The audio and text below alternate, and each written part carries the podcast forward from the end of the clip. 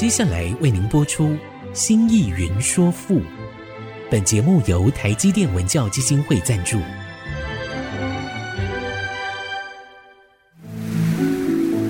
从气概山河的朝代风华，到细腻抒情的人生长叹，跨越朝代，开启诗词盛世，《新意云说赋》。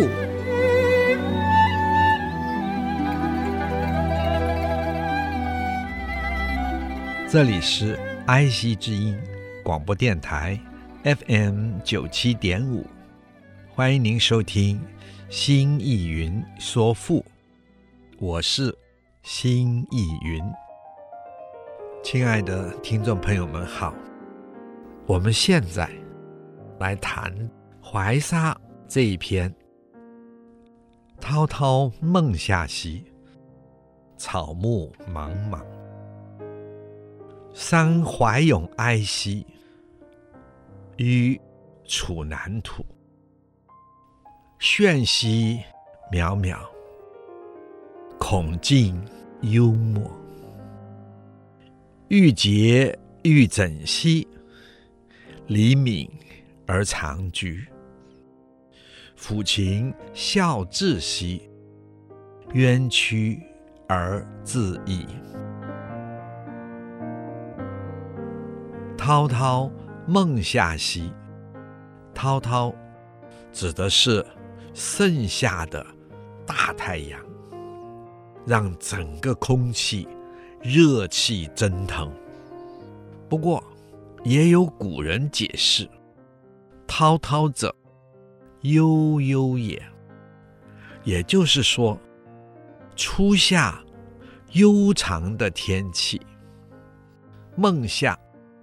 就是初夏，梦就是如同伯，伯仲叔季，那么这个梦也同伯一样是老大，也就是最初的，所以梦夏就是初夏。草木茫茫，草木指所有的花草树木，茫茫。也就是草木茂密、茂盛的样子。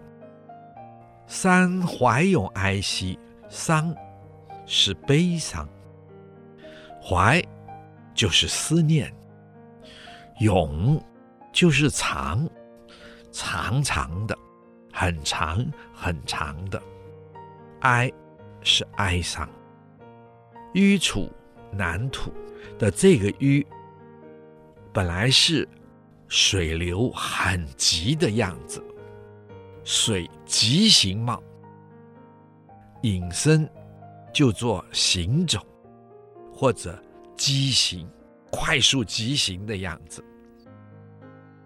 这个出就是前往，南土指的是他所怀的长沙，就是南边的土地。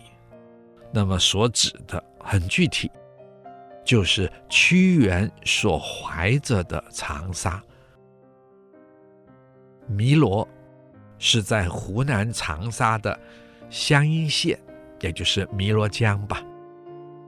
这是地处在湖南的南方，所以这句话也就是讲屈原急行前往。南方，眩兮渺渺，眩就是瞬，本来是眨眼睛，瞬就是眨眼睛，也就是看，也可以做看了又看。渺渺是深远而无所见的意思。恐静幽默，这个恐。是很，是非常。幽是深，默是无声，寂静无声，就是完完全全没有声音。这是指屈原看了又看，江南的原野啊，悄然无声，清幽而安静。尤其是在夏天，有的时候会显得格外的清静。小的时候，我住台南，我印象中非常深刻。在台南盛夏的时候，哎呀，到了中午，似乎整个城镇都睡着了，虚无人声。我住的地方，以及我读书的地方，那个时候是在市中心。我读的是永福国小，该是车水马龙的地区。可是，到了盛夏，奇怪，整个城市不知道是不是因为热，被热全部笼罩，显得格外的安静。还是那个时候，大家受不了了热浪，都去休息去了，睡午觉去了。我特别怀念。台南盛夏的安静，在这里，屈原急行到了长沙，于是抬头看了又看，在这初夏，江南的原影悄然无声，清幽而安静。读到这里。似乎就进入到那样的一个原野中，而带我进去的，竟然就是台南剩下的曲景，真有意思。我这么向亲爱的听众朋友们诉说诉说，也是我对台南的幼时经验的思念。郁结余震兮，郁结就是忧烦，也就是忧愁闷得没办法抒发的样子。瘀疹是形容内心如同扭曲般的疼痛，瘀是扭曲，震是疼痛。离敏而长菊，这个离就是那个四维离，就是遭遇的意思。敏就是那个一个人名的名旁边一个斜文，下面是一个心字的那个泯，指的是心痛。而是而且，长是长长的，永长的。局是困顿，是穷困。抚琴孝至兮，抚是依照，是依循。情是真实的情况。啸滞这个孝是考察，志是志向，考察自己的志向。这一句话。也就是说，屈原安抚内心的情绪，重新反省考察自己的心智，并且重新评估自己的作为，看看有没有过失。这是一种高度自我意识开展后的意识认知。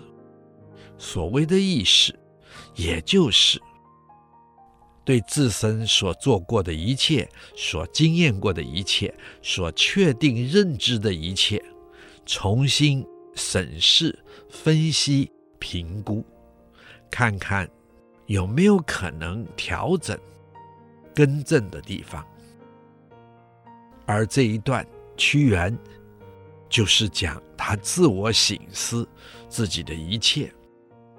冤屈而自抑，冤屈，也就是指如果看到什么需要修正，哪怕自己满肚子的委屈，都会自我医治、自我改正。好，我们说到这，待会儿再说。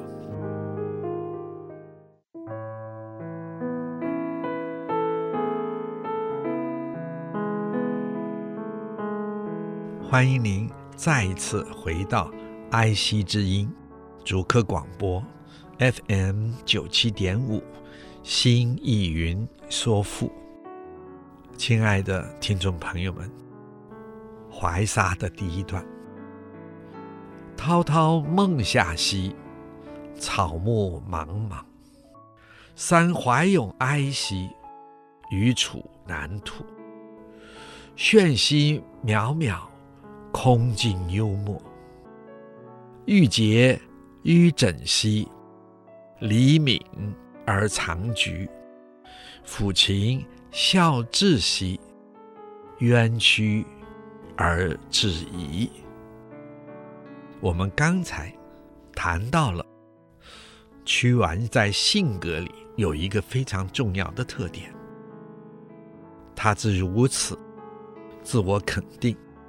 自我追求他的完善性，是来自于他高度的省视他自己。换言之，他在自我认识，在今天心理学上所说的这种自我意识的开展，其实是非常完善的。那么，在这一点，请亲爱的听众朋友们在读屈原的词的时候，不妨从这个角度去理解一下屈原，他并不是高傲，他也不是固执，更不是一个自以为是的人。他是一个勇于自我反省，而后在自身确定的那一份真理上坚持。而不动摇的人，他确实认为那样的一份真理，可是可以促成他走向他生命的完善性，而这也就是屈原美感的来源了，同时也就是屈原他的。最高的生命的审美性。这一章诗的意思是：那悠长而充满生气的初夏呀，草木茂密的生长着呀，万木快速的挺拔成长啊。可是我的心中。却有着止不住的哀伤啊！还有，那思念不再是甜蜜，而成了我无尽悲叹的元素啊！因而，我远远的走向了南方，走到南方的边地呀。也就是我们楚国祖先的始封地长沙。我遥目四望啊，望见啊，我眼前的是一片江南原野的苍茫啊，在这原野上。我听不到丝毫的声响啊，只有一片沉沉的寂寞啊。我心中有着深沉的忧思，我的情绪郁结纠缠，疼痛到无法开解啊。这是因我真正遭遇到无可解除的忧患啊！这就如同将我放在铜墙铁壁之中啊！我完全无法将自我伸张出来啊！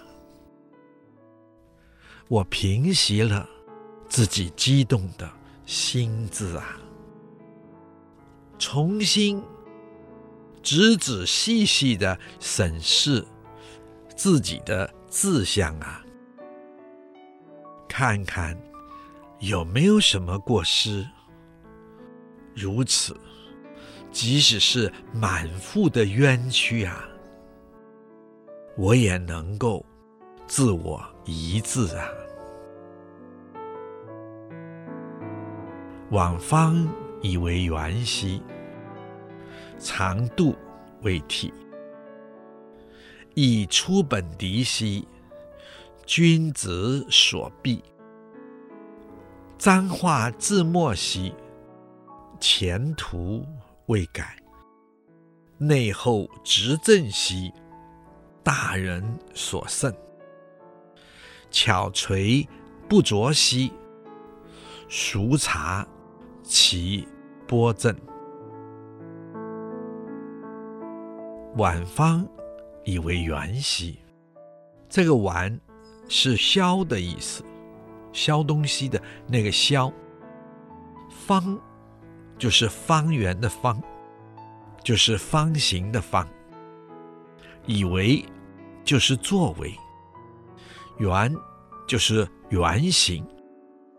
在这里引申做圆滑讲，长度未忒，长度就是正常的法度，这个度也就是法的意思。这个长是正常，长度正常的法度。未忒，未是没有，或者说还没有。忒呢是废弃。换言之，未忒就是还没有废弃。易出本迪西，易是容易做改变讲。初是初心，也就是最早原本的心愿或者心智。易出就是改变自己的初衷、初心、初志，这个意思。本迪的本，那么请亲爱的听众朋友注意，它做扁字讲。好像有一个小说家，叫做扁之琳吧的那个扁，那个姓氏的扁，有点像卡字的那个扁，但是不是卡。但是这个贬字呢，是通变变化的变，声音接近而通假。籴是理由的由，是做道，也就是。马路的那个道，道理的那个道。那么，贬籴就是变道，也就是改变了自己原本的道路。君子所必。什么是君子？那么我们一般都讲贤德之人了。人如何能成为贤德之人呢？亲爱的听众朋友们，我忍不住问你们：如果我们都向往成为贤德之人，如果我们都认为贤德之人是个好人，是一个生命好样的，那么我们就要再问一个：要如何才能成为一个贤德之人呢？这样的一个优质的人呢？这就是需要有高度的自我的生命自觉者。换句话说，就是一个高度的生命自觉者。这在《论语》一开始，孔子所赋予君子的新的意义。他不再只是一个贵族，他是一个贤德的，而他何以贤德？因为他有高度的生命自觉。人有高度的生命自觉，才能行善，才能行德。不然，都只依照自己的本能、自己的个人的私利来做决定。在这种自我以私利封闭下的状态，我们不会做到一个贤德者。这请亲爱的听众朋友特别注意。所避，所是助词，避呢，就是看不起、轻视。彰化字莫惜。脏就是今天的那个脏话的那个脏，彰显的那个彰，也就是显明的意思。化，请亲爱的听众朋友注意，这就是规划。志，也请亲爱的听众朋友注意，这做记录的记字讲，不做心智讲，是做记录的记字讲。墨呢是神墨，引申呢做法度讲。脏话字莫惜，这句话的意思就是，我的出自有明显的规划，有清楚的记录。它的清楚就如同清晰的像神墨法度一样。我们说到这，待会儿再说。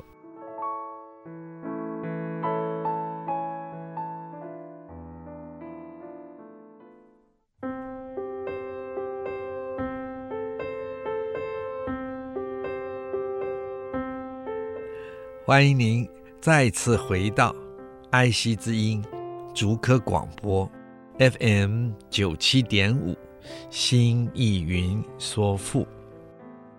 我们的节目每周四晚上八点播出，周日晚上十点重播。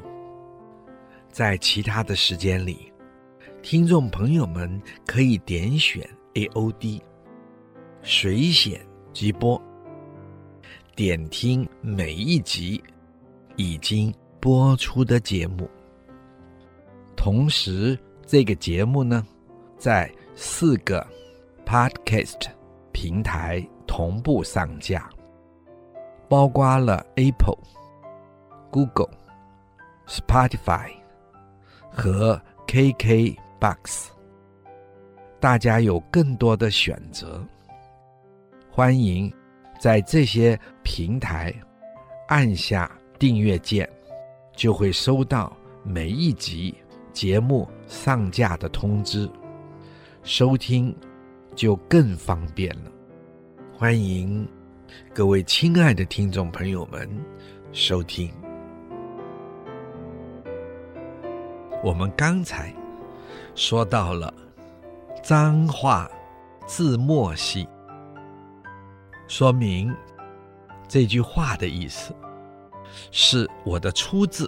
屈原说：“我的出自，我的初心，我的初衷，是有明显的规划，并不是冲动。同时，我还做了记录。这个规划，这个记录，清晰的，就像用神墨。”制定出来的法度一样，没有任何的含糊。前途未改的前途，前是前面，途呢也是法度，未改。换句话说，我前面的规划所形成的法度，完全没有改变。没有一丁点的改变。内后执正兮，这个内是指质本质的质，指的是人的品质。厚是重，指敦厚、指稳重。执政兮的执是本职，正是正直，执政就是本职正直。大人所胜，注意这个大人，亲爱的听众朋友，就是指君子。所胜，所是助词，可做被字讲。胜呢是赞美。也就是这种行为、这种规划，其实是被君子所赞美的。其实，也请亲爱的听众朋友注意，这个大人不只是君子，他还有指已有所成的圣贤。孟子的大人是指。已有所成的圣贤，换句话说，这种清清楚楚对自己生命的规划，是这些已有所成的圣贤们所赞美的。巧锤不琢兮，巧锤的这个巧是极其精巧。指有高端的技艺者，锤是名字，是指一个具有这高端的技艺者。传说，锤是尧的时代的一个最好的工匠。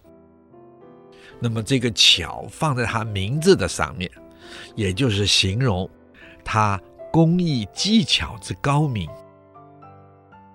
不浊的不就是没有，浊就是砍削、砍削。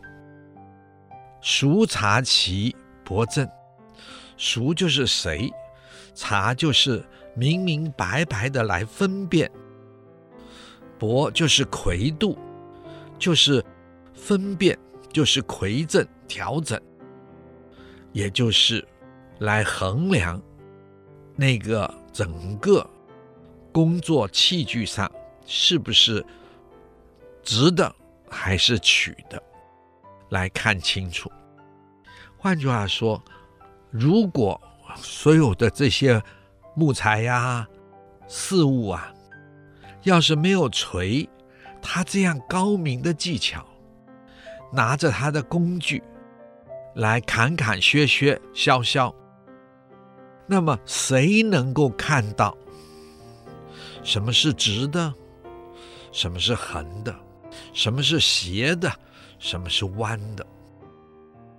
换句话说，巧锤的精彩，就是让人看到一个器具的完成，它该有的形态，直的就是直的，弯的就是弯的，斜的就是斜的，直的就是直的。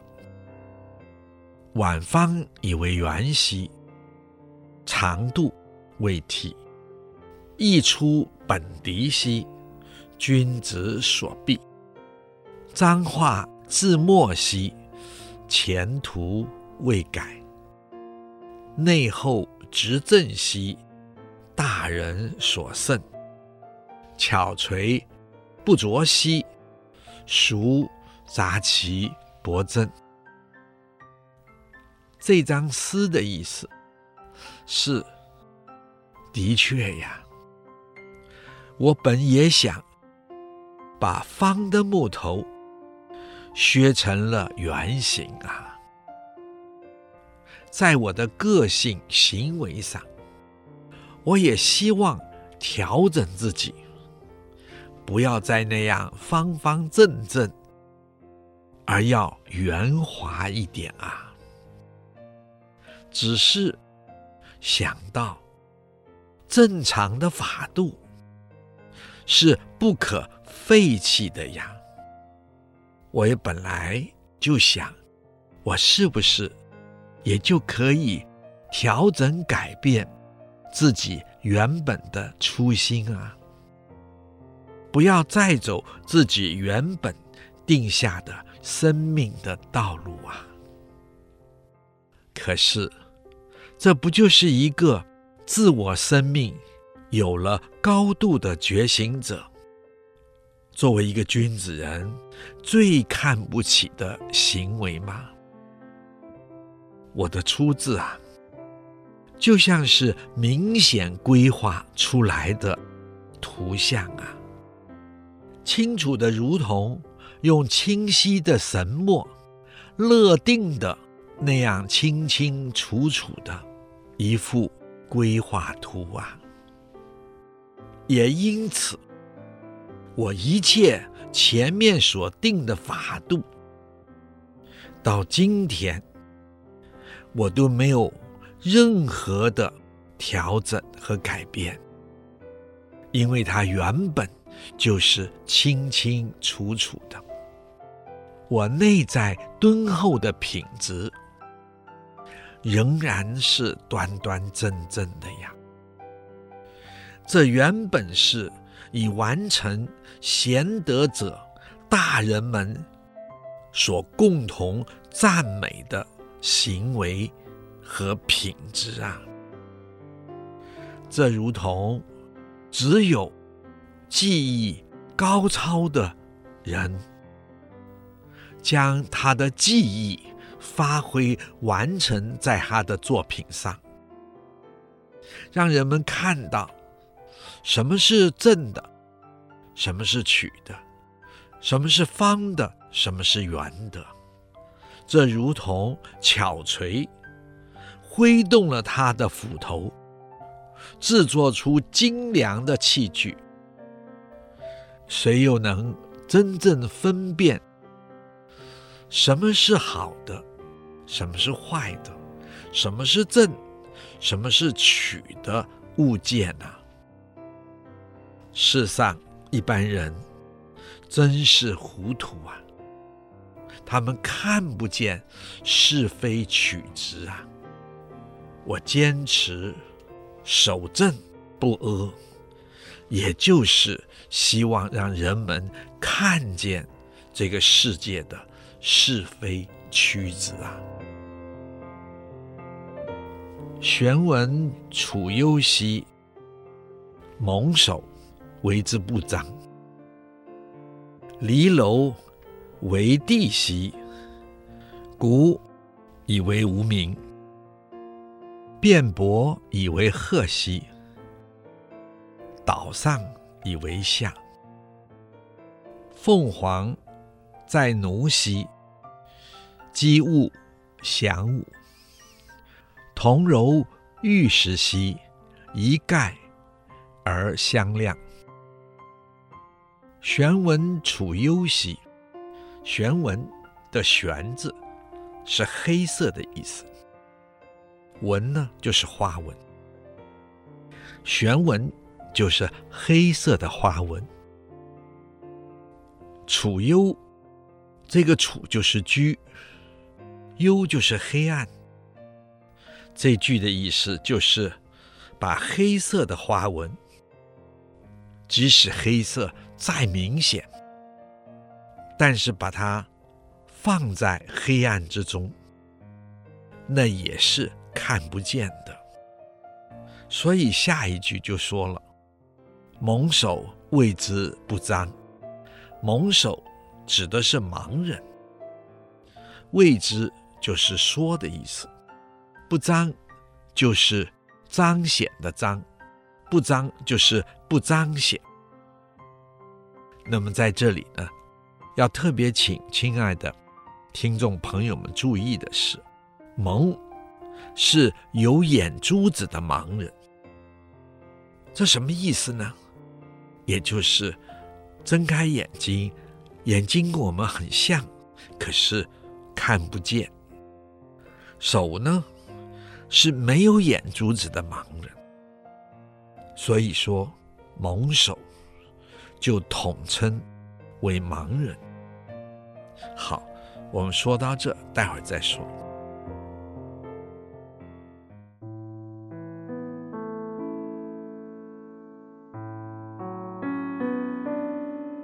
欢迎您再一次回到了埃希之音竹科广播 FM 九七点五，心意云说赋。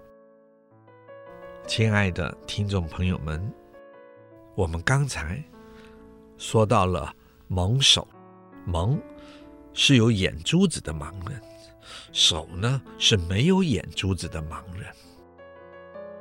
那么这一句所谓的黑色。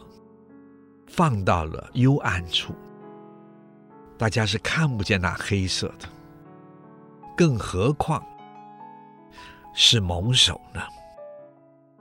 他就更看不见所谓的黑色了。换言之，把黑色的花纹放在了黑暗之中，再叫盲人去看。那就自然的更是看不见黑色的花纹了。这个比喻是说，贤才得不到重用，没有真正的被重用、被看重，使他的价值呈现出来。那么一般的世俗人。就自然会觉得贤才是没有用的，就像我们现在的社会常说老实人是没有用的，这也就是我们的社会看不起老实人，没有彰显出所谓老实人的可贵性，它的意义性。以至于一般世俗人，在实用的价值观念下，就觉得老实人无用，于是就不做老实人，就努力的去学习奸巧了。所以，一个正常的社会，要能彰显出所谓的道德性，所谓好行为的价值。以呈现人的品质。离楼为帝兮，离楼，相传是黄帝的时期势力最强的一个人呐、啊。他能见百步之外，秋天小动物身上长出的毫毛，他能够看得见那个毫尖子。那个小毫毛上最尖端的那点，来说明他眼睛之好。为帝，为是稍微，帝呢就是略看。为帝，直接说就是稍微看一下。基本上他是眯着眼睛看。古以为无名。古指的也同样是盲人，不过用这个古，通常是说明这个盲人是白内障而盲的，因为眼睛像蒙了一层皮骨一样。那么也有的人说，这里的这一个蛊，指的是有些人眼睛被眼屎糊住了。他得了眼病，被眼屎糊住了，眼睛眯成了缝，好像眼睛闭起来看不见的这种盲人，以为无名，以为就是认为无名就是瞎子的意思。这句话的意思就是说，哪怕是千里眼的离楼。当他眯着眼睛斜看着东西的时候，那些害着眼病的、眼睛朦胧被粘合着的这种盲人，还以为离楼也是跟他们一样的瞎子啊！这说明了世俗人的无知和盲从，辩驳。以为褐兮，就是辩白；以为黑兮，不过这个白在这里念薄，黑在这里念褐。变薄，也就是变白，就是改变原来的白色，以为黑，也就是把白的认成了褐色，就是黑色。换句话说，也就是把白的说成了黑的，颠倒了是非，倒上以为下。这个倒就是颠倒，倒上就是把上颠倒为下。这也可以包含说，把天颠倒成了地。亲爱的听众朋友，注意，这的意思就是把整个的生命秩序都颠倒。凤凰在奴兮，凤凰也就是鸟中之王。古来中国认为凤凰是鸟中之王，在奴奴就是鸟笼子。这是楚语。凤凰在奴，也就是凤凰被关在鸟笼子里面。鸡屋祥午，这个鸡指的就是一般人养的鸡，或者引申，也就是指野鸡吧。这个午指鸭子，也指野鸭子。祥午就是飞翔盘旋在天空中飞舞。这句话的意思就是，当凤凰被关在鸟笼子里了，那么天上飞的就是那满天的鸡鸭。这代表着闲人被困住了。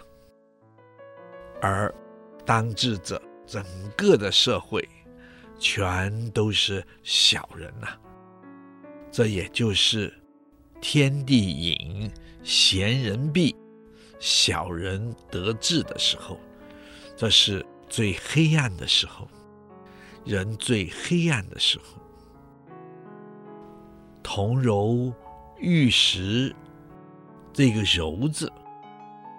本意就是揉面的那个揉，把面粉揉成了团，好做别的东西。在这里引申就是杂糅，混杂的糅。铜是相同，玉石这里要分开来看。亲爱的听众朋友们，这个玉指的是美玉。石就是一般石头，也就是把美玉和石头杂糅在一起，一盖而相量。这个盖是一种器具，是古时候在量米麦的时候，用一个像尺一样的器具刮平，放在斗里。或者是放在器皿中，米麦的高度的一种用具。早先台湾卖米的、卖杂粮的这些店还都有使用，哎，这几年似乎少见了。它的形制大约一尺到一尺半左右。然后，宽可能是两厘米宽，或者三厘米宽。当米面舀在了壶里或者斗里，有的时候堆尖的，他再用这一个盖平刮下去，然后让这一个高度平平的和这个量的器具是同样的。那么今天我们还保有了这么一个词，就是概括。什么什么概括的这个概括，就是这个动作。一刮，好，再去称。所谓的一概而相量，就是不论是贤才或者是蠢才，一概相同等量的看待。相量就是相同等量的意思。好，今天就说到这里。如果您有任何的问题或想法，欢迎留言 triple w 点 i c 九七五 dot com。刚刚提到的作品，我们也会放在节目网页上，可以边听边参阅。新意云说赋，我们下一次再会，谢谢。领略赋中风华，朝代气象。新义云说赋，由台积电文教基金会赞助播出。台积电文教基金会邀您走进赋的一方天地，与人文经典相遇。